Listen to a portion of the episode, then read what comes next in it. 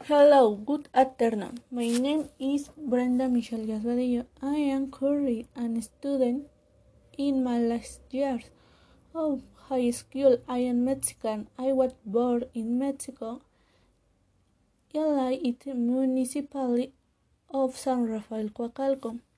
What are current experience and pandemic? That is where it comes me friends since you can know what book it mention communication through social network and web call. I like an apartment with my parents and my brother. We like four people. I love to set anime in my room, K-dramas. I also hear musical.